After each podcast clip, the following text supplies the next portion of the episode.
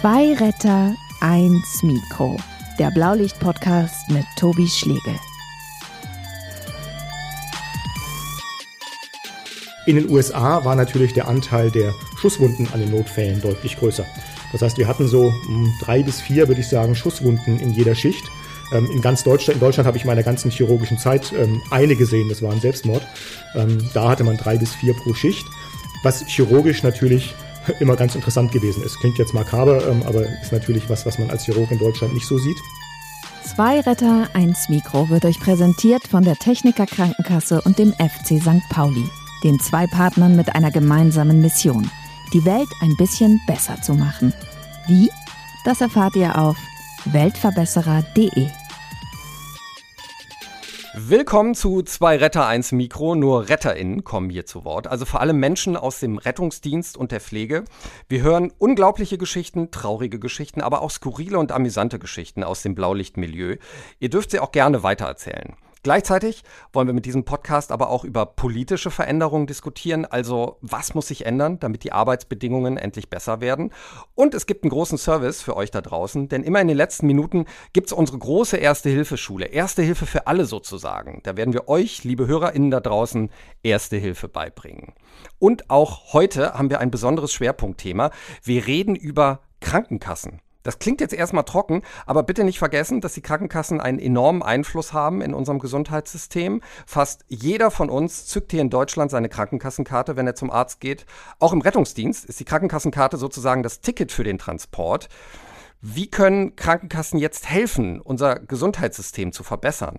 Darüber möchte ich heute unter anderem sprechen, und zwar mit dem Vorstandschef der Techniker Krankenkasse, der mir ganz Corona-konform gerade zugeschaltet ist. Hallo, Herr Dr. Baas.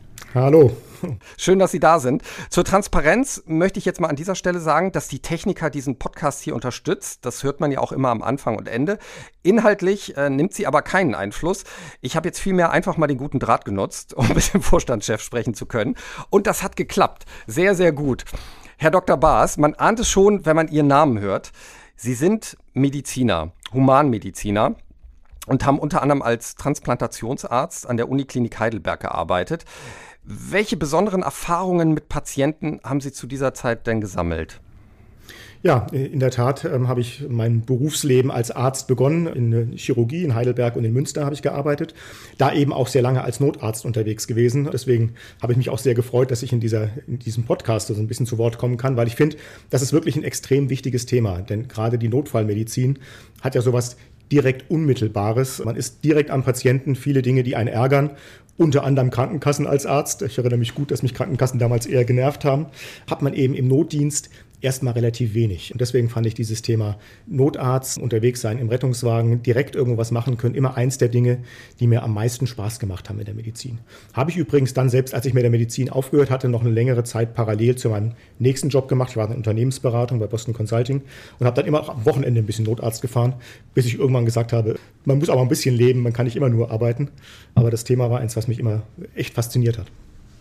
Dann können wir auf das Du gehen, ne? Notfallsanitäter ja, und Notarzt. Absolut, ich heiße Jens. Mhm. Schön, dass du da bist, Jens. Gibt es denn so, so einen Fall, der dir besonders im Gedächtnis geblieben ist, den du nicht vergessen wirst?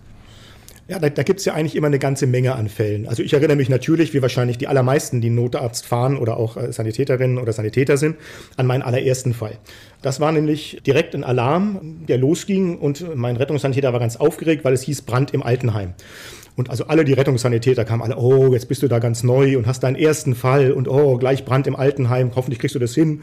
Und ich war natürlich auch sehr aufgeregt, weil ich gedacht habe, na toll, ich junger Arzt und gleich Brand im Altenheim sind wir da hingefahren und wie natürlich bei 99,9 Prozent aller Fälle von Brand im Altenheim war es natürlich nur ein Feuermelder. Da hat nichts gebrannt, sondern es ist der klassische Feuermelder, was natürlich die Feuerwehrleute alle wussten, aber mir natürlich als jungen Arzt so ein bisschen Bammel machen wollten und mir also gleich mal im ersten Einsatz gesagt haben, oh Gott, jetzt musst du da den Feuermelder machen. Also fing gleich ganz lustig an, haben sich dann auch alle königlich über mich amüsiert, dass ich mich so aufgeregt hatte, weil natürlich alle Leute, die im Rettungsdienst fahren, wissen, zum Glück sind 99 Prozent dieser Einsätze eben Feuermelder, die auslösen und es brennt nicht wirklich. Und so war es dann auch. Also sicher ein Fall, der mir in Erinnerung geblieben ist. Ein anderer ganz spannender Fall, auch das, was, was wahrscheinlich den meisten Erinnerungen bleibt, die erste Reanimation. Meine erste Reanimation war nämlich in der Tat direkt vor Gericht. Das war ein, ein Zeuge, der vor Gericht irgendwie einen Herzinfarkt bekommen hatte und dann also vor Gericht zusammenbrach, sodass meine erste Reanimation vor einem Staatsanwalt, einem Richter und einem Anwalt war, was auch so ein bisschen den Druck nochmal erhöht. Ich habe dann nur für mich immer gedacht, gut, ihr habt ihn umgebracht, ich versuche ihn wieder zu reanimieren. Also ihr könnt mir nachher nichts. Aber das sind dann so Geschichten, die schon in Erinnerung bleiben, wo man sich dann im Nachhinein sagt, war es ganz lustig. In der Situation war es dann eher ein zusätzlicher Stressfaktor, muss man ehrlicherweise sagen. Wie, wie ist das weitergegangen mit der Reanimation? Wie ist das ausgegangen? Die, die war erfolgreich, die war erfolgreich ja. und zwar auch wirklich langfristig erfolgreich. Man bleibt ja dann doch, also ich, ich weiß nicht, wie du das machst, aber bei Reanimationen bleibt man dann ja auch immer dran im Nachhinein und fragt mal, wie ist es denn jetzt ausgegangen? Und das war so eine Situation, wo ich dann ähm, auch ganz froh war, dass es wirklich sogar ohne Schaden ausgegangen ist. Und der war auch nicht so alt, so um die 60 schätze ich, der Patient dann auch wieder wirklich voll gesund geworden ist. Also von daher alles gut und Happy End, aber aufregend in der Situation. Hm. Ich habe gehört, Sie waren auch in den USA eingesetzt. Als was und was hat Sie da geprägt? Ja, wir wollten beim Du bleiben. Ja, ich war, ah, ja. war auch in den USA. Da war ich, da war ich ähm, als ähm, im Rahmen meiner meiner Facharztausbildung und auch schon in meinem Studium. Und in den USA war ich eben auch als Chirurg tätig. Und da ist das Rettungswesen ja anders organisiert. In den USA ist das Rettungswesen so organisiert, dass deutlich mehr die Rettungssanitäterinnen und Rettungssanitäter machen, also die Emergency Medical Technicians, EMTs, die dort unterwegs sind. Und man als Arzt normalerweise gar nicht zum Einsatz mitgeht, sondern ähm, oft über Funk koordiniert, wenn die irgendwelche Fragen haben, aber eben auch mitfahren kann, wenn man möchte. Und das habe ich ein paar Mal gemacht, weil ich das System dort so spannend fand. Erstens mal ist die, die Art der, der Notfälle für den Chirurgen, würde ich sagen, ein bisschen spannender. Ich bin ja nun von meiner Ausbildung her, habe ich eine chirurgische Ausbildung gemacht und fand natürlich immer die Herzinfarkte nicht ganz so spannend wie die ähm, Verkehrsunfälle ähm, oder Messerstechereien im Gefängnis oder was es eben so an chirurgischen Notfällen gibt. In den USA war natürlich der Anteil der Schusswunden an den Notfällen deutlich größer. Das heißt, wir hatten so hm, drei bis vier, würde ich sagen, Schusswunden in jeder Schicht. In ganz Deutschland, in Deutschland habe ich meiner ganzen chirurgischen Zeit eine gesehen, das war ein Selbstmord. Da hatte man drei bis vier pro Schicht, was chirurgisch natürlich immer ganz interessant gewesen ist. Klingt jetzt makaber, aber ist natürlich was, was man als Chirurg in Deutschland nicht so sieht. Und aus Sicht des Rettungsdienstes war es sehr spannend, dass dort eben die Rettungssanitäter sehr viel mehr invasive Maßnahmen machen dürfen, also selbstverständlich Zugänge legen, selbstverständlich intubieren. Sie haben ganz ausgeprägten System mit, mit sogenannten Shock oder Schockanzügen, wo eben sehr stark Komprimierung auf die, ähm, auf die Gliedmaßen gemacht wird, was damals in Deutschland noch lange nicht so verbreitet gewesen ist. Und ein ganz ausgeprägtes, was die Scoop-and-Run-System nennen. Das heißt, die behandeln gar nicht so fürchterlich viel wie wir am, am Unfallort oder am Ort des Einsatzes, sondern die versuchen sehr stark, den Patienten schnell zu stabilisieren und schnell in eine Klinik zu bringen, damit dann dort sozusagen die Versorgung stattfinden kann. Also ein ganz, ganz anderes System, aber sehr spannend, sich das mal anzuschauen. Man lernt dann so ein bisschen die Vorzüge des deutschen Systems auch wieder kennen. Denn fairerweise muss man sagen, der klassische deutsche Rettungssanitäter oder Rettungssanitäterin damals, heute ist Beruf ja ein bisschen anders, war nicht so viel schlechter ausgebildet als die Menschen dort, durfte allerdings viel weniger tun. Und was mich damals schon immer ein bisschen gewundert hat, weil ich finde, also das Legen eines Zuganges oder auch eine Intubation ist was, was natürlich nur ein Arzt lernen kann, sondern auch jemand lernen kann, der das vielleicht sogar dann häufiger macht als jemand, der ab und zu mal ein Notarzt fährt. Also ein ganz anderes System, sehr spannend und hilft auch immer den Vergleich zwischen den Systemen so ein bisschen zu haben. Ja, da machen Sie ein gutes Thema auf, weil genau diesen Kampf kämpfen jetzt viele NotfallsanitäterInnen hier in Deutschland. Was darf man, wie invasiv darf die Maßnahme sein? Muss das alles der Notarzt machen? Weil wir in der Ausbildung, in der dreijährigen Ausbildung plus Staatsexamen extrem viel gelernt haben, was wir einfach nicht anwenden dürfen. Und das ähm, ist natürlich dann eine große Frustration, wenn man das dann auch nicht darf. Ja, also ich bin da auch ehrlich gesagt ein großer Freund von, dass man da mehr darf. Ich verstehe da auch manchmal die ärztlichen Kollegen nicht. Ich finde, da bricht einem auch kein Zacken aus der Krone, macht den Beruf des Arztes nicht weniger wert deswegen, sondern ich meine, gerade Rettungsdienst, das weiß wirklich jeder, der gefahren ist, ist ein Teamwork-Thema. Und da bist du froh, wenn jeder sozusagen alles kann. Wenn du nicht sagen kannst, okay, ich lege jetzt den Zugang, dann intubiere ich den Patienten und dann lege ich vielleicht noch einen, einen zweiten größeren Zugang, sondern wenn man sich das aufteilen kann und sagen, der eine macht das eine, der andere das andere.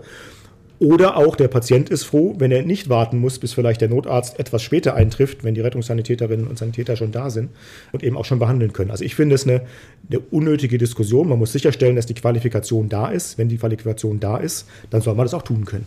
Mhm das ist, glaube ich, auch ganz interessant, wohin da die Richtung geht, weil in bestimmten Landkreisen auch schon mit Telearzt experimentiert wird, dass man im Notfall mal den Arzt dazu schaltet, der gibt das Go, aber der Notfallsanitäter, die Notfallsanitäterin kann dann behandeln vor Ort und viel schneller agieren. Ich glaube, das ist ein guter Weg ist ja auch das Thema Digitalisierung, da würde ich gleich nochmal mit Ihnen eintauchen in diesem Bereich. Jetzt nochmal kurz zurückspulen. Sie haben das so nebenbei ein bisschen lapidar gesagt. Drei bis vier Schussverletzungen in einer Schicht. Was macht das mit einem, wenn man das ständig sieht? Auch natürlich als Arzt. Wird es dann zur Gewohnheit oder sind das dann auch Dinge, Bilder, die man nicht mehr so leicht aus dem Kopf kriegt? Es ist eine Mischung aus beiden. Und ich glaube, auch das ist typisch für einen Rettungsdienst. Zum einen ist es wirklich eine medizinische Herausforderung. Und man macht den Beruf ja, weil eine medizinische Herausforderung Freude und Spaß machen. Das heißt, den Aspekt hat es. Auf der anderen Seite bist du natürlich immer bewusst, dass es Menschen sind, die dort sehr großes Leid haben.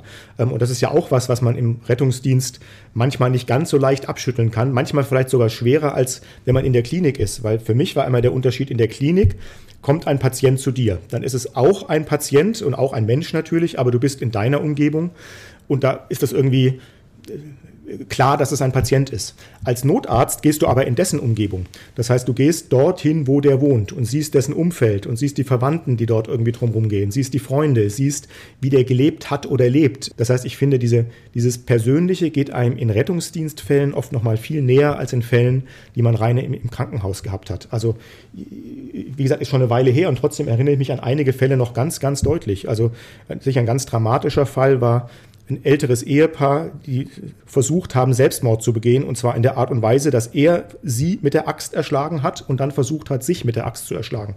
Was natürlich nicht funktioniert. Man muss man schon sehr willensstark sein, um das selber zu machen.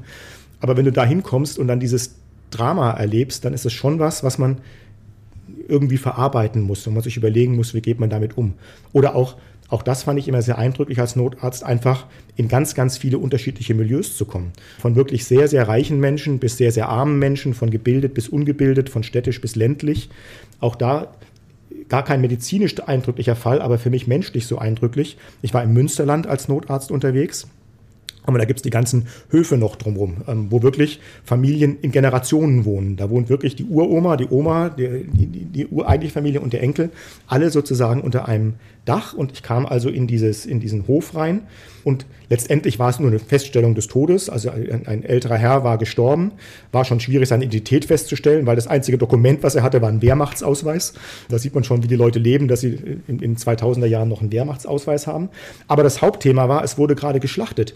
Und weil gerade geschlachtet wurde, konnte sich jetzt auch niemand wirklich um Opa kümmern. Der war zwar gestorben, aber jetzt wurde aber gerade geschlachtet, also musste man das weitermachen, weil das wäre sonst ja alles schlecht geworden.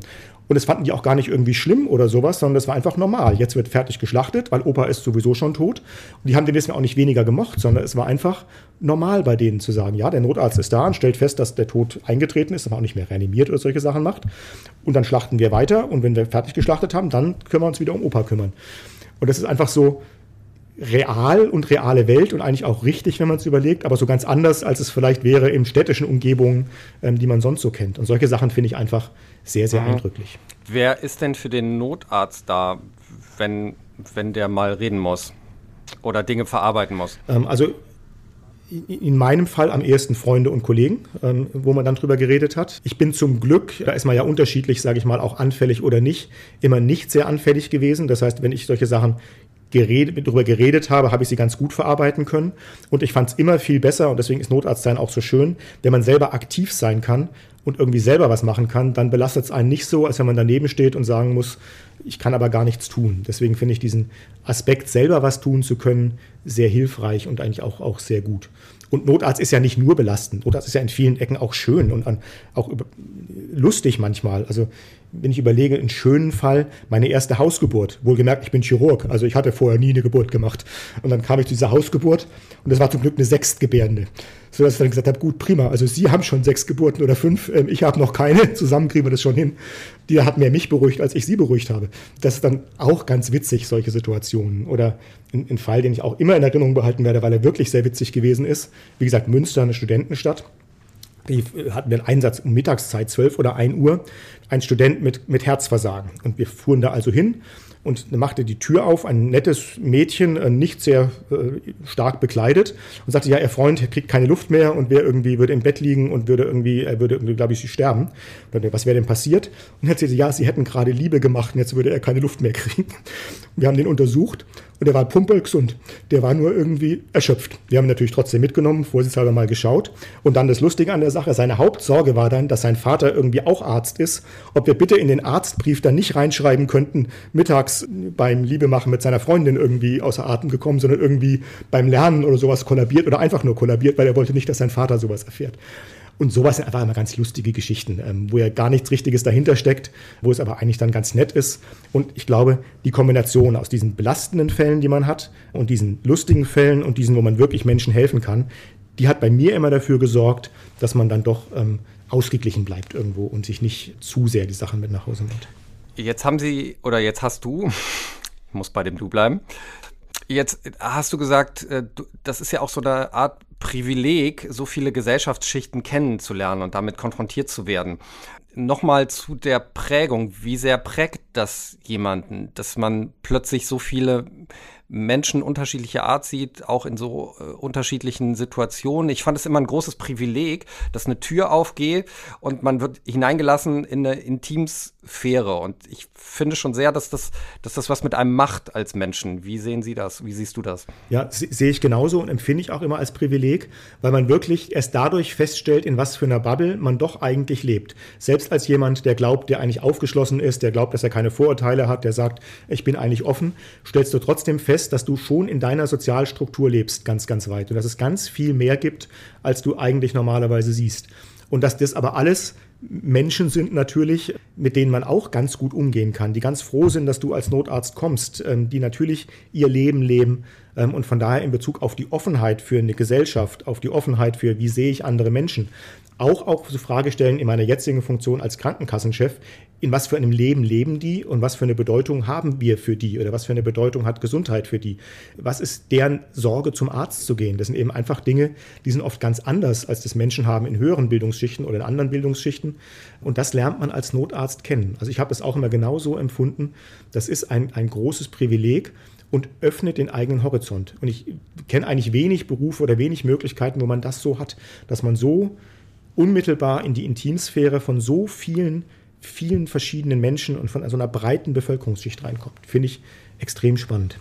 Trotzdem hast du dann das Feld verlassen und bist dann eben Krankenkassenchef geworden. Wa warum? Was war da der Antrieb? Was war die Motivation dafür? Das war, das war ein Unfall. Also ich, ich wollte das eigentlich gar nicht. Ich wollte immer Chef einer chirurgischen Uniklinik werden. Also was man halt so werden will, wenn man in der Chirurgie ist, in der Uniklinik will man Chef einer Uniklinik werden. Als ich meinen OP-Katalog voll hatte, man muss ja als, wenn man Chirurg werden will, so einen OP-Katalog voll machen, also was weiß ich, 20 Mageneingriffe und so weiter.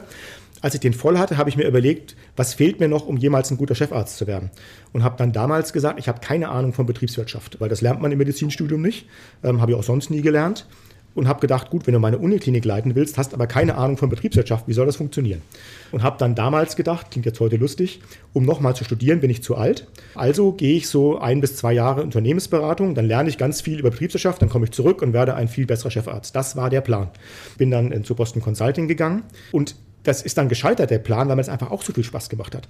Das heißt, dann habe ich da auf einmal eben fast so was ähnliches wie Notarzt gehabt, weil alle paar Wochen, alle paar Monate ein komplett neuer Fall, irgendwas richtig Neues, Kompliziertes. Habe am Anfang eigentlich auch gar kein Gesundheitswesen gemacht, sondern ganz viel Banken beraten, ganz viel Automobilindustrie beraten. Und es waren immer super spannende Themen. Du bist Thema Milieu, du hattest auf einmal nicht mehr das Rumkommen in verschiedenen Milieus, aber du hattest das Rumkommen auf einmal in der ganzen Welt. Das heißt, auf einmal war ich in der ganzen Welt unterwegs und habe irgendwie bin mal einfach zu einer Besprechung nach San Francisco geflogen oder solche Sachen.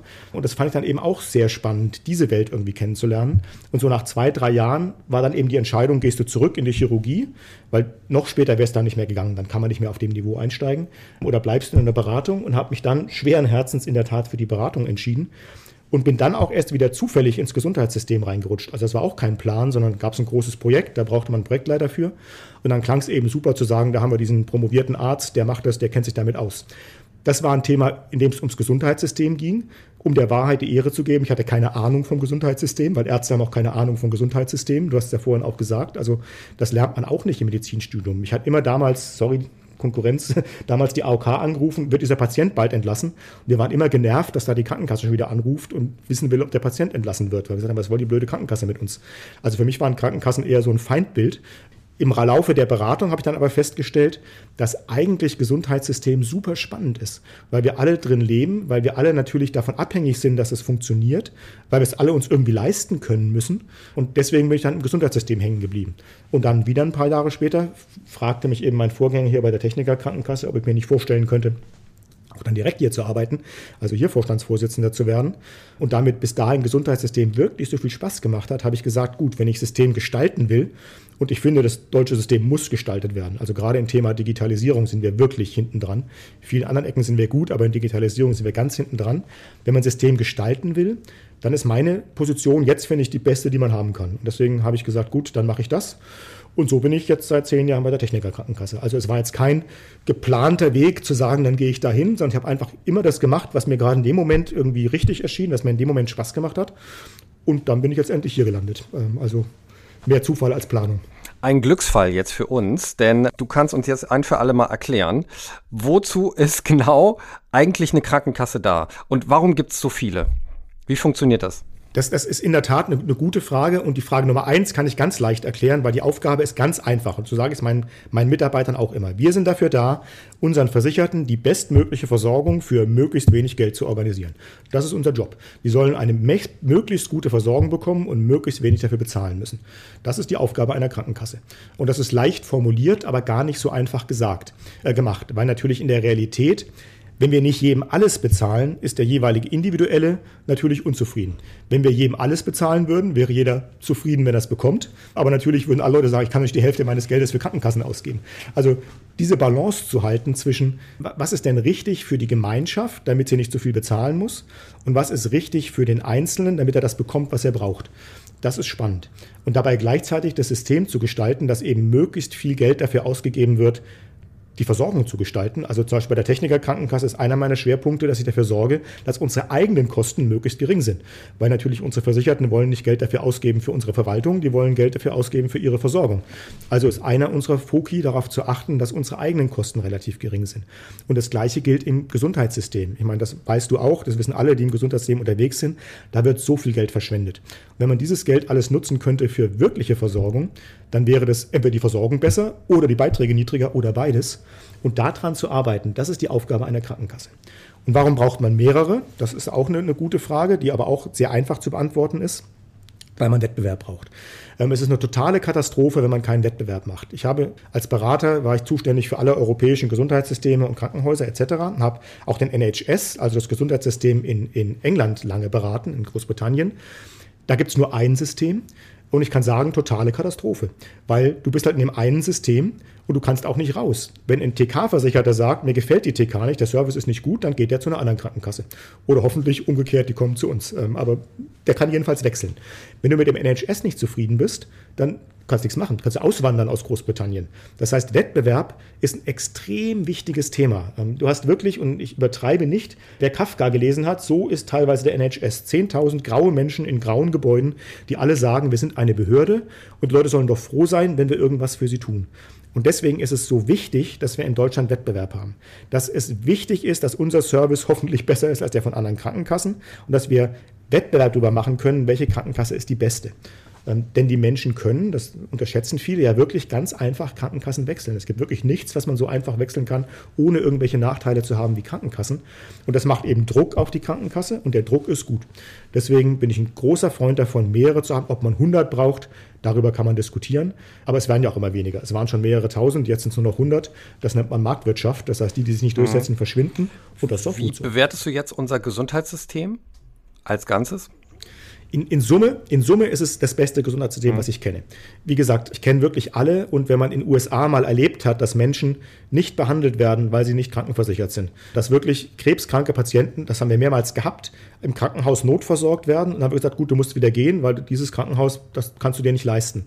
Oder, weiß nicht, ob es schlimmer ist, aber auch sehr, sehr schlimm, dass Menschen sich wegen Gesundheit in den USA einfach ihr Leben lang verschulden. Das heißt, die haben einmal eine Krankheit und das bedeutet, du wirst dein Leben lang finanziell nicht mehr auf die Beine kommen.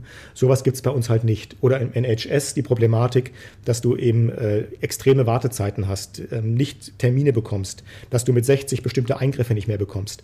Wir haben in Deutschland ein System, wo man, und das unterschätzen viele Versicherte, viele Patienten, freie Arztwahl hat. Das gibt es fast nirgends auf der Welt, wo wir Zugang zu fast allen neuen ähm, Leistungen haben, zu allen, wenn sie erstmal ähm, validiert sind, gibt es nirgends auf der Welt. Die Wartezeiten bei uns sind sensationell niedrig. Ich weiß, wie sich Menschen beklagen, wie lange es dauert, zu einem Hautarzt zu gehen oder zum Orthopäden. Ähm, aber es ist sensationell niedrig im Vergleich zu allen anderen Systemen. Das, unser System ist ein sehr gutes. Das Problem ist aber, in Bezug auf die Digitalisierung verlieren wir den Anschluss. Und gerade weil wir so ein gutes System sind, denkt jeder, wir haben doch da keinen Veränderungsdruck. Und das ist gefährlich, weil auch ein sehr gutes System kann natürlich ganz schnell ins Hintertreff, Hintertreffen bekommen. Und da haben wir so eine gewisse Gefahr, dass uns das passieren kann, dass wir uns darauf ausruhen, ein gutes System zu sein und sagen, wir müssen nichts ändern. Und das wäre falsch. Denn Digitalisierung, da sind wir kein gutes System. Da sind wir hinten dran und müssen deutlich nachholen. Ich würde zu Anfang auch dieses System gerne mal loben. Also das sieht man ja vor allen Dingen im Rettungsdienst. Wir machen halt wirklich keine Unterschiede in der Behandlung. Also mal behandeln wir den Millionär mit Herzinfarkt, danach den Obdachlosen mit Herzinfarkt und beide bekommen von uns exakt die gleiche Versorgung. Also in der Notfallmedizin wird da kein Unterschied zwischen privat und gesetzlich gemacht. Was sagst du denn zu der Idee, kommt ja immer mal wieder auf, bei Parteien einer Bürgerversicherung? Also heißt, wir lösen die privaten Versicherungen auf, jeder, auch die Selbstständigen, zahlen in einen Topf ein. Dann gäbe es kein inoffizielles Zweiklassensystem mehr. Bürgerversicherung ist ja ein sehr parteipolitisch geprägter Begriff, deswegen habe ich mit dem ein bisschen Schwierigkeiten. Aber den Aspekt davon zu sagen, wir brauchen nur noch ein Versicherungssystem, finde ich sehr positiv. Weil es in der Tat eines der Probleme in Deutschland ist, dass wir zwei Versicherungssysteme haben. Und ich zum Beispiel selber bin leider privat versichert, weil ich als junger Arzt natürlich mal in die private Versicherung gegangen bin und komme ja nicht wieder raus. Also wir haben die verrückte Situation, bin Chef der größten gesetzlichen Krankenversicherung und kann nicht in meine eigene Versicherung rein. Das zeigt schon, wie verrückt dieses System eigentlich ist. Privat versichert zu sein, sein ist nicht immer ein Vorteil. Manchmal vielleicht schon. Du kriegst vielleicht mal schnell einen Termin. Das mag so sein. Dafür wird mit dir oft Dinge gemacht, die man eigentlich gar nicht braucht. Wir wissen, wie viel abgerechnet wird bei Privatpatienten oder auch durchgeführt wird, was sie besser nicht gemacht bekommen hätten. Das heißt, das ist ein Problem privatversichert oder das System von Privatversicherung hat das Problem, dass wir zum Beispiel, wenn ich nach Hamburg schaue, Bezirke haben, in denen wir keine Kinderärzte mehr haben, weil dort eben vor allen Dingen sozial ähm, schwache Gruppen leben. Und da sagt sich der Kinderarzt, warum soll ich meinen Kassensitz denn da nehmen? Dann nehme ich ihn lieber irgendwo in, was weiß ich, ähm, Ottmarschen, wo irgendwie auch noch reiche äh, Kinder sitzen. Das heißt, es sorgt auch für ein Versorgungsproblem. Die, auf einmal werden die einen nicht mehr versorgt, die anderen zu viel. Ich bin ein großer Freund davon zu sagen, wir brauchen ein einheitliches System ohne private Versicherung. Dass es dann keine Zweiklassenmedizin mehr gibt, glaube ich allerdings nicht, weil es immer so sein wird, dass Menschen, die sehr viel Geld haben, dann sagen, ich möchte zu Herrn Müller-Wohlfahrt, da möchten wir dem das Knie spiegeln lassen. Ob der das dann besser kann oder nicht, sei dahingestellt. Das ist auch okay. Ich bin nicht gegen Zweiklassenmedizin. Wenn die sagen, ich möchte irgendwie 10.000 Euro privat bezahlen, damit Müller-Wohlfahrt in mein Knie reinschaut, dann ist das okay. Wichtig ist aber, dass jeder andere auch eine gute Kniespiegelung bekommt. Das muss sichergestellt sein. Und dann zu sagen, ich bezahle für den Chefarzt oder für den Blick auf den Berg in der, was weiß ich, Klinik, soll jeder machen, der Spaß dran hat. Ähm, wichtig ist, dass wirklich jeder eine richtig gute medizinische Versorgung bekommt. Und dann kann sich Kinkerlitzchen jeder dazu kaufen, der sie haben möchte. Jetzt sind wir ja gerade in der Pandemie und jetzt finde ich, zeigt gerade die Corona-Pandemie, wie sehr unser Gesundheitssystem an die Belastungsgrenze gelangt ist, besonders in der, in der Pflege, aber auch im Rettungsdienst. Also viele Pflegekräfte und Kollegen können nicht mehr, viele kündigen und das, obwohl der Pflegenotstand und Personalnotstand eh schon hoch ist.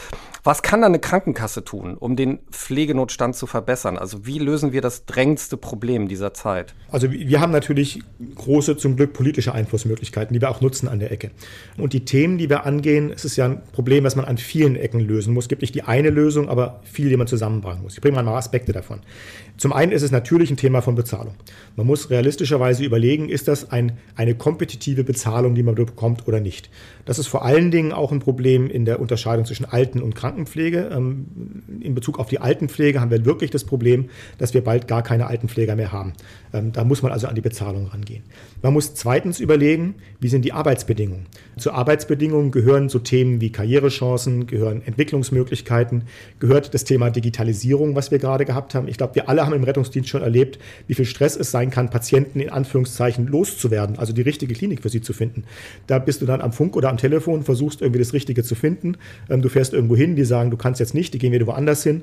Du musst teilweise ewig lange Bögen ausfüllen für jeden Patienten, wenn die dann auch irgendwelche Studien haben oder irgendwelche Besonderheiten. Ist der Papierkram richtig groß? Das man muss sich überlegen, wo kann die Digitalisierung helfen, den Job einfacher zu machen. Weil die meisten, die im Rettungsdienst oder in der Pflege arbeiten, machen das ja nicht, weil sie so gerne Papierbögen ausfüllen, sondern weil sie so gerne mit Patienten umgehen. Also muss man überlegen, wie kann man den Patientenanteil erhöhen und den Papierbogenanteil senken. Und da ist Digitalisierung eben ein sehr wichtiger Teil. Und dann, wir haben es ja vorhin schon mal angesprochen, so ein Thema Anerkennung ist auch eins. Ich finde immer, ähm, Ärzte tun sich nichts Gutes, wenn sie die, die Pflegekräfte, die Rettungssanitäter, ähm, die Schwestern nicht anerkennen, weil du kannst deinen Job ohne nicht machen. Ich habe es ja gerade erklärt, meine Erklärung oder meine Erfahrung im Rettungsdienst, da musst du als Team arbeiten. In der Medizin aber genauso. Ich war sehr früh als junger, äh, damals Arzt im Praktikum, auf einer Transplantationsintensivmedizinstation eingesetzt. Wenn du so auf einer Intensivstation bist und kommst nicht gut mit den Schwestern und Pflegern aus und die erklären dir nichts, dann verhungerst du aber sowas von am langen Arm. Da lernst du ganz schnell wissen, dass die erstmal wissen, wie was funktioniert und du erstmal der Neue bist, der es gar nicht weiß. Das heißt, diese Wertschätzung ist meiner Ansicht nach auch ein ganz, ganz wichtiger Punkt und auch da können Krankenkassen einen Beitrag zu leisten, indem wir zum Beispiel fordern, dass für bestimmte Eingriffe eben auch Pflegekräfteschlüssel da sein müssen. Dass man nicht große Operationen machen kann und sagen, wir haben da gar keine Krankenschwestern. Ich habe meine eine Auswertung gemacht, die ich in der Vorlesung für benutzt habe, die Entwicklung der Ärzteanzahl in Deutschland und die Entwicklung der Pflegekräfte in Deutschland im Krankenhaus. Und da sieht man über die letzten ganz vielen Jahre, es werden immer mehr Ärzte und es bleiben immer gleich viel Pflegekräfte. Ähm, und die Antwort, warum das so ist, ist ganz einfach, weil aus Sicht eines Krankenhauses der Arzt ein, ein ein Gewinnbringer ist. Jeder Arzt erzeugt Patienten und Gewinn und eine Krankenschwester ist ein Kostenfaktor. Und deswegen haben die Krankenhäuser ganz lange gesagt, ja, möglichst wenig Krankenschwestern, wie es gerade geht, oder Pfleger und möglichst viele Ärzte. Und da können wir als Krankenkasse dagegen gehen und sagen, Moment, wenn ihr einfach nicht eine bestimmte Anzahl habt, dann bezahlen wir euch einfach nicht mehr. Ähm, und das sind so Ansätze, die man als Krankenkasse voranbringen kann, wo man wirklich sagen muss, wir müssen uns überlegen, jeder von uns wird auch mal Patient sein. Die Wahrscheinlichkeit ist sehr, sehr hoch. Und in was für einem System willst du dann sein? Willst du in einem System sein, in dem, siehe Privatversicherte, was an dir gemacht wird, was gar nicht notwendig ist? Willst du in einem System sein, wo du nicht gepflegt werden kannst, weil die Pflegekräfte alle ausgepowert sind? Willst du in einem System sein, wo der Rettungsdienst irgendwie eine halbe Stunde zu dir braucht, weil kein Personal mehr da ist? Und wenn man all diese Fragen mit Nein beantwortet, dann muss man rechtzeitig überlegen, was kann man ändern, damit es nicht so passiert. Ich glaube, rechtzeitig ist da der Schlüssel, dass das auch sehr, sehr schnell passiert. Ich habe mir jetzt drei Überschriften mal notiert, was Sie da gesagt haben. Also es ging einmal um die Bezahlung, einmal um die Digitalisierung und einmal um die Wertschätzung. Fangen wir oben an bei der Bezahlung. Ganz konkret, wie bekommen wir es denn hin, dass Pflegekräfte, dass die Pflege, der Rettungsdienst jetzt endlich fair bezahlt werden? Also ich bin ja ein schlichtes Gemüt und blond und ähm, Chirurgen wird ja auch nicht nachgewiesen, besonders, nachgesagt, besonders kompliziert zu sein. Und deswegen bin ich ein Freund von Marktwirtschaft. Und Marktwirtschaft bedeutet, wir müssen Anforderungen stellen, zum Beispiel, wie gesagt, wie viele Pflegekräfte brauche ich? Wie schnell muss ein Rettungsdienst da sein? Wie muss der besetzt sein? Wenn diese Anforderungen nicht erfüllt sind, dann gibt es keine Vergütung. Das heißt, derjenige, der diese Vergütung haben möchte, muss diese Anforderungen erfüllen. Und wenn er dann Personal haben möchte, dann ist es eine Frage von Marktwirtschaft, dann wird er das bezahlen müssen, sonst kriegt er es nicht. Ähm, denn wenn wir einfach, wenn ich operieren möchte und brauche dafür drei OP-Schwestern, ich habe keine drei OP-Schwestern, dann muss ich so viel Geld bezahlen, bis ich drei OP-Schwestern habe. Ähm, und ich glaube, das ist der richtige Weg. Natürlich, Tarifabschlüsse, all diese Dinge sind Dinge, die man auf dem Weg dorthin, die man dort ähm, hat und richtig hat.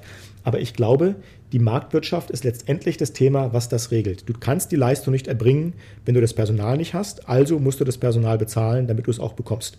Ähm, Frage ist dann, wo das Geld herkommt. Ne? Viele Profis sagen ja, ich meine, Sie haben eben angesprochen, Strukturen verschlanken, da wird viel Geld verschwendet. Das wäre eine Möglichkeit.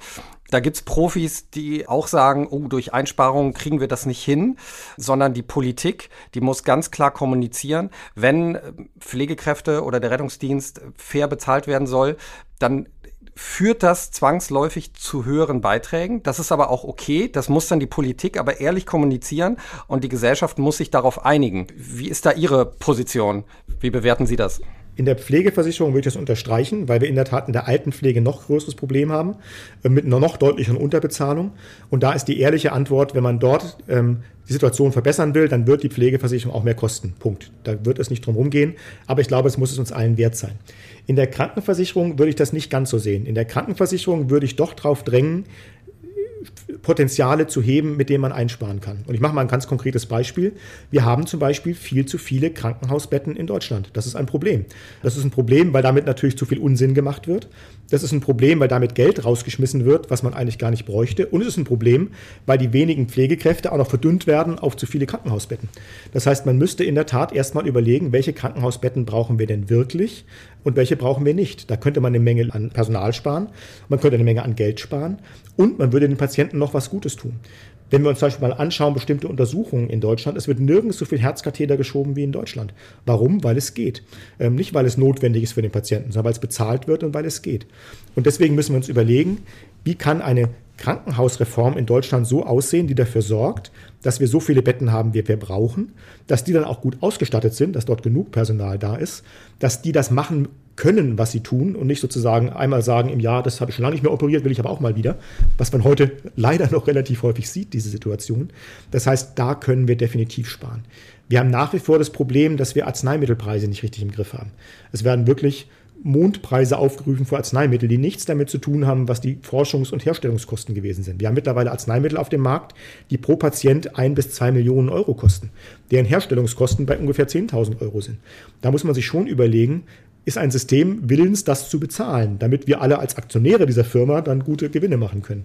Und deswegen im Krankenkassensystem, finde ich, müssten wir nochmal ganz, ganz deutlich drauf schauen, wo kann man sparen, um dieses Geld dann umzuverteilen, um dort die Probleme, die wir gerade angesprochen haben, zum Beispiel bei der Vergütung von Pflegekräften, zum Beispiel bei der Vergütung von Rettungskräften, dort mehr reinzugehen. Da zu sagen, dann sollen die Versicherten halt mehr zahlen, da macht sich die Politik, finde ich, ein bisschen zu einfach. Ja.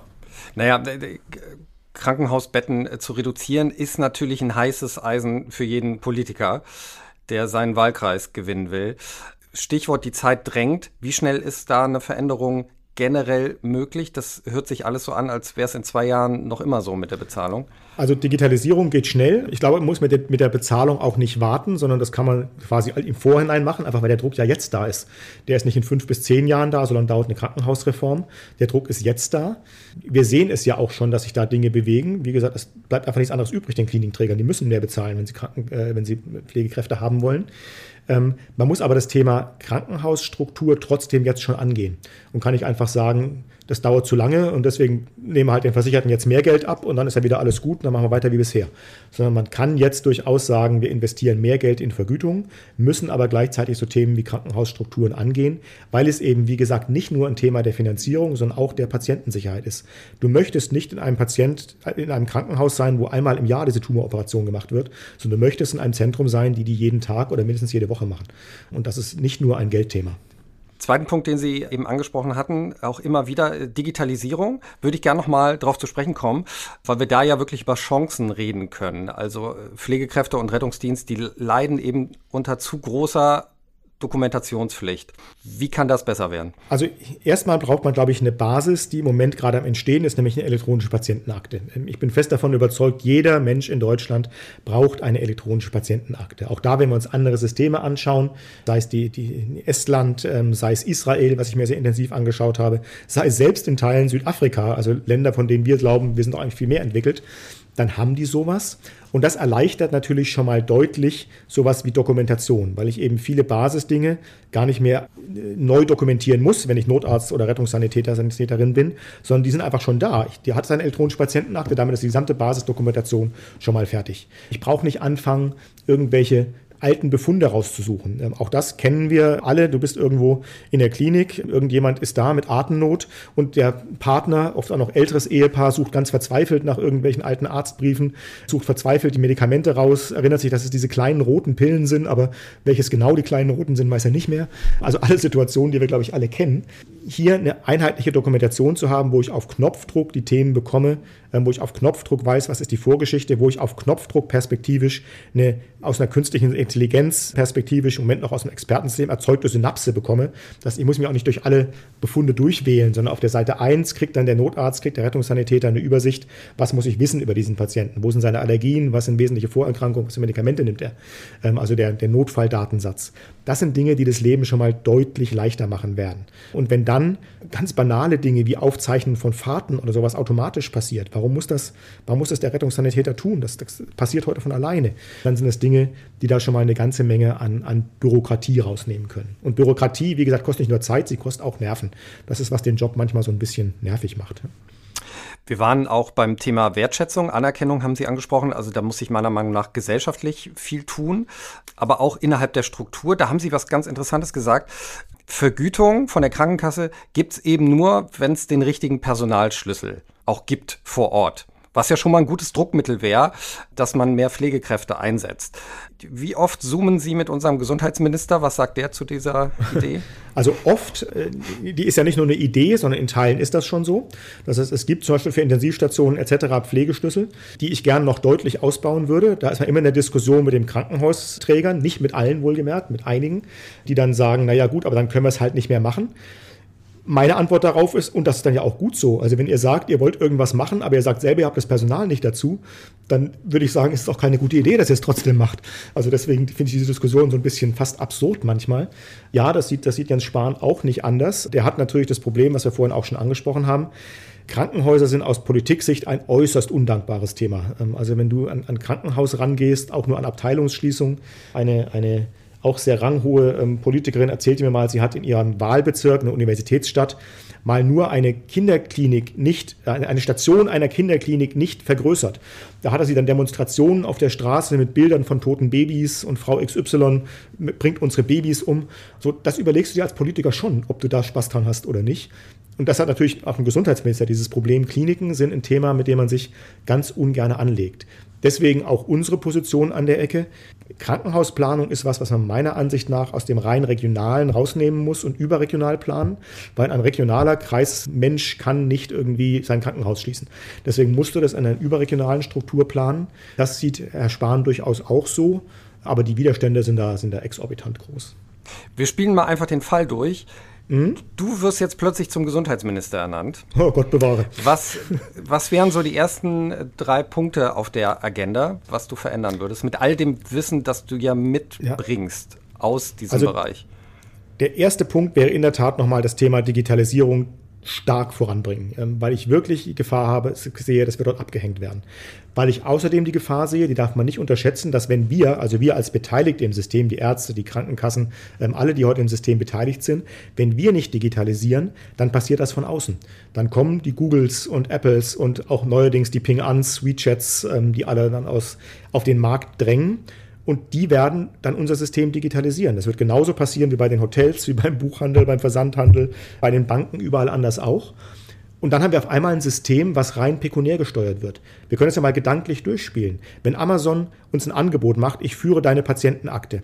Ich schicke dir auch deine Medikamente gleich zu, ich mache dir einen Termin beim Arzt. Da ist auch ein Ranking, welcher Arzt gut ist. Wenn du ins Krankenhaus musst, mache ich da auch den Termin. Du kannst dir schon mal aussuchen, welches Bett du haben möchtest. Wenn du nach Hause gehst, dein Hilfsmittel ist schon mal da und ein Hausarzt habe ich dir auch organisiert.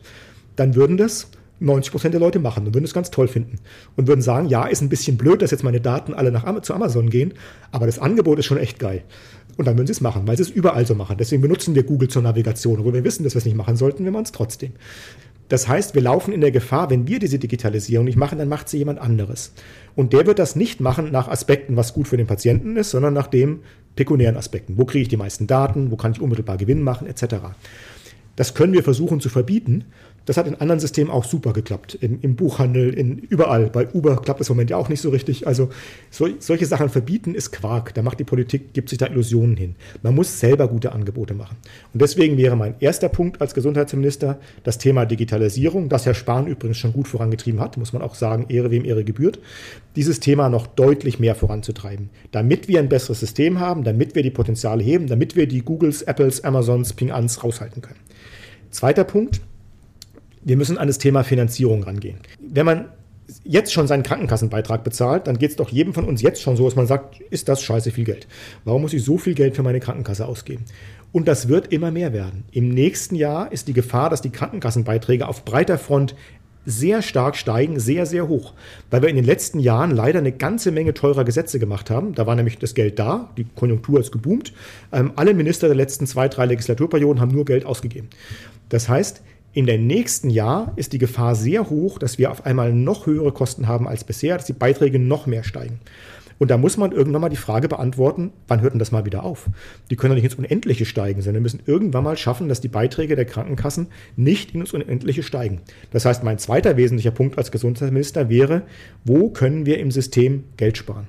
Und der dritte Punkt, den ich angehen würde, der auch mit den ersten beiden sogar zusammenhängt, ist der, den wir gerade auch schon besprochen haben. Macht unser System mit privater Krankenversicherung gesetzlicher Krankenversicherung noch Sinn? Und meine Antwort wäre nein. Wir müssen uns überlegen, wie kann ein neues System aussehen? Da würde ich durchaus überlegen, was ist gut an der privaten Krankenversicherung und was ist gut an der gesetzlichen und aus jedem das Beste holen. Deswegen bin ich auch keine Fan der Bürgerversicherung, sondern ich glaube, wir sollten durchaus anschauen, was macht die PKV denn gut. Und da sind gute Sachen drin. Ich finde gut, dass die mehr Altersrückstellung machen können. Ich finde gut, dass die mehr vertragliche Freiheiten haben manchmal als wir. Das heißt, ich würde versuchen, aus beiden Systemen das Beste zu holen. Bei uns ist es gut, dass man eben jeden versichert, auch wenn du Vorerkrankungen hast. Wenn du 100 Jahre alt, krebskrank, HIV-positiv und Diabetes hast, dann kannst du bei uns versichert werden ohne jedes Problem. Und das ist gut in unserem System. Ähm, das würde ich versuchen zu erhalten. Das heißt, meine drei Schwerpunkte wären Digitalisierung, Finanzierung, wie muss ich das System anpassen in Bezug auf DKV, PKV, das wir zukunftssicher Okay, Bewerbung ist rausgeschickt offiziell an dieser Stelle. Äh, da, danke, danke, nein. Ich bin in meiner Position sehr zufrieden. Ich würde gerne noch kurz über die Pandemie reden. Wie ja. sehr hat jetzt mhm. Corona die Krankenkassen getroffen? Und was folgt daraus? Hat uns unterschiedlich getroffen. Erstmal in den reinen Kosten der Corona-Pandemie fast gar nicht. Also da geben wir hohe dreistellige Millionenbeträge aus. Hohe dreistellige Millionenbeträge sind für uns nicht fürchterlich viel Geld. Das heißt, die wirkliche Behandlung der Patienten hätten wir locker weggesteckt. Problem, was wir natürlich haben, sind die ganzen Kosten sozusagen, die man als gesellschaftliche Kosten bezeichnen kann, von denen nach wie vor nicht klar ist, was davon tragen wir und was der Steuerzahler. Also die Rettungsschirme zum Beispiel. Die ganzen Themen, Krankenhäuser werden bezahlt, auch wenn sie gar keine Patienten behandelt haben. Die zusätzlichen Kosten in Bezug auf Testung, in Bezug auf Impfung. Das sind alles Kosten, die sehr hoch sind und die die Krankenkassen auch belasten. Das hat dazu geführt, dass die Rücklagen der Krankenkassen zum Ende dieses Jahres quasi komplett aufgebraucht sein werden. Die werden alle auf Mindestrücklagen sein. Das heißt, dann ist dieses Geld auch weg, was man eben nur einmal benutzen kann. Deswegen werden die Beiträge auch mit hoher Wahrscheinlichkeit so stark steigen im nächsten Jahr, außer es gibt einen staatlichen Zuschuss. Das heißt, erstmal hat die Krankenkasse mit ihren Rücklagen das Thema ganz gut abpuffern können. Wir haben aber natürlich das Problem, auch als Arbeitgeber, wir sind ja nicht nur eine Krankenkasse, sondern auch ein sehr großer Arbeitgeber, 15.000 Mitarbeiter, hat uns das Unternehmen auch sehr gefordert und ich bin schon stolz drauf, dass wir es geschafft haben, auch mit unseren Mitarbeitern, die ja auch alle Angst vor Pandemie haben, die ja auch alle die Probleme haben, trotzdem immer unsere Leistungsfähigkeit 100 Prozent aufrechterhalten zu haben. Also wir haben immer, wir waren immer erreichbar. Wir haben immer, ähm, jetzt spezifisch für die TK, 30 Sekunden unsere klassische Erreichbarkeit. Am Telefon ist man in 30 Sekunden bei uns durchgekommen. Wir haben immer unsere Rechnungen bezahlen können für alle. Ist ja sehr wichtig fürs Gesundheitssystem, dass wir funktionieren. Wenn auf einmal die Kliniken ihr Geld nicht mehr bekommen, dann bricht unser System ganz schnell zusammen oder wenn Ärzte ihr Geld nicht mehr bekommen. Also wir haben es operativ toi toi toi sehr, sehr gut durch die Pandemie geschafft. Gleichzeitig haben wir mittlerweile 75 Prozent unserer Mitarbeiter im Homeoffice, was bei uns ja eine viel, viel größere Anforderung ist, darf man nicht vergessen, als bei fast allen anderen Wirtschaftszweigen, weil wir mit Sozialdaten umgehen. Das heißt, die Menschen sind zu Hause und eben nicht wie wir jetzt und können locker über Zoom miteinander reden, sondern wir reden über Sozialdaten. Das heißt, es muss 100% sicher sein. Jede Datenleitung muss 100% sicher sein. Das darf nicht irgendwie abgehört werden können, weil wir reden über die vertraulichsten Daten der Versicherten, höchste Vertraulichkeitsstufe, die es gibt. Das haben wir auch geschafft. Also von daher ist die Pandemie auch für uns eine operative Herausforderung gewesen und bin da sehr stolz auf meine Mitarbeiterinnen und Mitarbeiter, dass wir das wirklich gut geschafft haben. Wie viel Kraft hat die Corona-Krise dir persönlich gekostet? Viele sind ja persönlich belastet, sehr müde vor allen Dingen. Ja, wie sieht das bei dir aus? Also ich muss erstmal sagen, meine Arbeitszeit hat sich etwas verbessert, weil ich natürlich nicht mehr reise. Und ich habe klassischerweise ungefähr 30.000 Kilometer Auto im Jahr. Dazu kommt Zug und dazu kommt genug Fliegen, um einen Senatorstatus zu haben. Also da sieht man, wie viel man normalerweise unterwegs ist. Wenn das alles komplett wegfällt und ich jetzt eben in Zoom und Telefon bin, ist meine Arbeitszeit etwas besser geworden. Trotzdem geht es mir extrem auf die Nerven, diese ständigen Tage mit nur Videokonferenzen. Ich finde, man kann in Videokonferenzen recht gut reine Informationsaustausch betreiben, Dinge entwickeln, diskutieren, was ich sehr gerne mache. Einfach mal gemeinsam irgendwas Neues sich ausdenken und äh, Brainstorming machen. Funktioniert lang nicht so gut in Zoom, wie das persönlich funktioniert. Es ist durchaus auch manchmal anstrengend, dass man natürlich als Vorstandsvorsitzender auch als, als Position nach außen schon immer für alle so ein bisschen auch die, die, den Optimismus, die Nerven, ähm, die, die Richtung behalten muss. Ich, ich, kann mich jetzt nicht hinsetzen und kann sagen, ich verzweifle. Ähm, dann sagen alle meine Mitarbeiter, okay, wenn unser Chef verzweifelt, das sollen wir machen. Das ist schon anstrengend. Also ich bin wirklich froh, wenn die Pandemie zu Ende ist, weil sie bringt nicht sehr viel Gutes. Also auf den Schub, auf die Digitalisierung und die Tatsache, dass ich nie wieder zum Friseur muss, weil ich das jetzt selber mache. Bis dahin hat die Pandemie wirklich noch nichts Gutes gebracht. Wir wagen jetzt einfach mal das Experiment und tauschen uns digital jetzt mal aus an dieser Stelle, auch wenn wir nur per Videocall verbunden sind. Wir kommen nämlich jetzt zu meinem absoluten Herzensthema, der ersten Hilfe. Also jeder soll hier im Podcast noch was mitnehmen. Deshalb geht sie jetzt los, die große Erste Hilfe für alle. Erste Hilfe für alle wird Ihnen präsentiert von der Björn Steiger Stiftung. Und heute wollen wir über die Epistaxis reden, also auf Deutsch das Nasenbluten. Das kann ein sehr ernsthaftes Notfallbild werden, besonders wenn jemand regelmäßig blutverdünnende Medikamente einnimmt, dann kann das bis zum hämorrhagischen Schock kommen. Also wenn es ernsthaft blutet, dann bitte sofort die 112 rufen. Es gibt aber ein paar Tricks, die ihr ausprobieren könnt, um die Blutung zu stoppen. Jens, du als ehemaliger Notarzt, was fällt dir da alles ein? Wenn wir bei diesem Thema sind, Epistaxis? Nasenblut ist natürlich ein sehr häufiges Thema. Von daher hast du ein gutes Thema ausgewählt, weil ich glaube, jeder von uns hat es schon mal gehabt, ähm, zumindest die allermeisten. Und es ist auch deswegen ein gutes Thema, weil die meisten was falsch machen. Und deswegen gut ist mal anzusprechen, weil ganz viele Leute haben irgendwo mal gelernt, unbedingt den Kopf in den Nacken legen. Und Kopf in den Nacken legen ist genau das Falscheste, was man machen kann. Weil was dann passiert ist, man schluckt das ganze Blut. Das hat zwei Nachteile. Das eine, man weiß nicht mehr, wie viel es ist. Das andere, wenn es viel ist, dann kann geschlucktes Blut durch also auch zu Übelkeit ähm, und, und Nebenwirkungen führen. Deswegen das auf gar keinen Fall machen, sondern im Gegenteil den Kopf nach vorne machen, ähm, sodass das Blut abfließen kann aus der Nase. Was ein guter Trick ist, ähm, meistens von ihrer Oma gelernt, Eisbeutel oder was Kaltes in den Nacken legen, kann man auch in die Nasenwurzel, aber oder auch in den Nacken legen. Man kann die Nase zusammenpressen, das heißt einfach mit Fingern sozusagen rechts und links die Nase zusammenpressen ein paar Minuten und mal gucken, wie viel dann noch rauskommt, um eben auch einen Überblick zu bekommen, wie viel blutet man denn wirklich. Denn du hast es vorhin gesagt, Nasenbluten kann von bis sein. Die häufigste Ursache ist wirklich ja meistens Verletzung. Das heißt, ganz platt gesagt, man hat eine Nase gepopelt, da war ein Fremdkörper, man kratzt sich irgendwie. Das ist meistens vorne in der Nase und hört auch wieder von alleine auf. Da braucht man auch keinen Notarzt dafür. Wenn aber mehr Blut kommt, also wenn es wirklich im Bereich mehrerer hundert Milliliter ist, dann kann es auch eine, eine schwerere Ursache haben. Es ist dann oft auch weiter hinten in der Nase, wo die Gefäße ein bisschen größer sind. Kann auch mal eine arterielle Blutung sein, nicht nur eine venöse Blutung. Und dann blutet man eben mehr und dann kommt man mit so einer Kompression vorne auch nicht mehr dran, weil es eben weiter hinten in der Nase blutet. Und dann muss man spätestens einen Notarzt rufen. Weil dann können es schon unterschiedliche Ursachen sein. Du hast es gerade gesagt, es können blutverdünnende Mittel sein. Es kann ein Fremdkörper sein, der weiter hinten im, im, im, äh, in der Nase ist. Es können auch mal Tumorerkrankungen sein. Es können Autoimmunerkrankungen sein. Es können Infektionen sein. Also es gibt eine ganze Menge Möglichkeiten, warum man Nasenbluten hat und das muss dann ein Arzt abklären. Also mein Rat ist, bei Nasenbluten erstmal Kopf nach vorne, Nase zusammendrücken, ein paar Minuten warten und gucken, ob es aufhört, so fünf bis zehn Minuten. Wenn man das Gefühl hat, da fließt richtig viel Blut raus, weil niemand wird ja jetzt einen Messbecher drunter halten. Wenn man das Gefühl hat, da fließt richtig viel Blut aus, dann lieber den Arzt rufen, lieber mal nachgucken lassen, als zu sagen, wird schon immer wieder weggehen. Da hast du ja jetzt quasi schon alles zusammengefasst. Wunderbar. Nee, nee, super. Ich habe auch noch mal bei den Empfehlungen nachgeguckt. Also generell jeder, der Gerinnungshemmer nimmt und blutet stärker, wirklich sofort die 112 gleich rufen.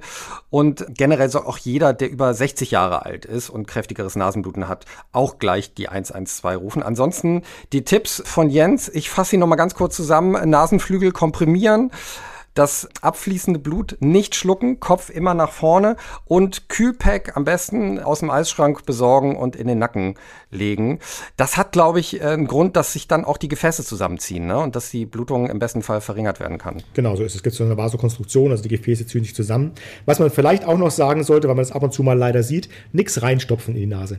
Also diese Idee selber was zu temponieren ist keine so gute, einfach weil es dann ja meistens antrocknet. Wenn man es wieder rausmacht, fängt es wieder an zu bluten. Also wenn man das dann im Not Notarztwagen macht oder auch in der Klinik, dann hat man Gase, die so ein bisschen äh, mit Gel versehen ist, das nicht klebt. Das hat man zu Hause aber nicht, deswegen zusammendrücken, nicht anfangen, da selber irgendwas reinzustecken. Also zusammengerollte Tempotaschentücher, was man da so oft sieht, äh, lassen, lieber zusammendrücken. Und es ist tatsächlich ein sehr häufiges Notfallbild. Ne? Also es ist Epistaxis ist eine sehr häufige Alarmierung noch immer. Ich kann gar nicht sagen, wie oft ich schon rausgefahren bin.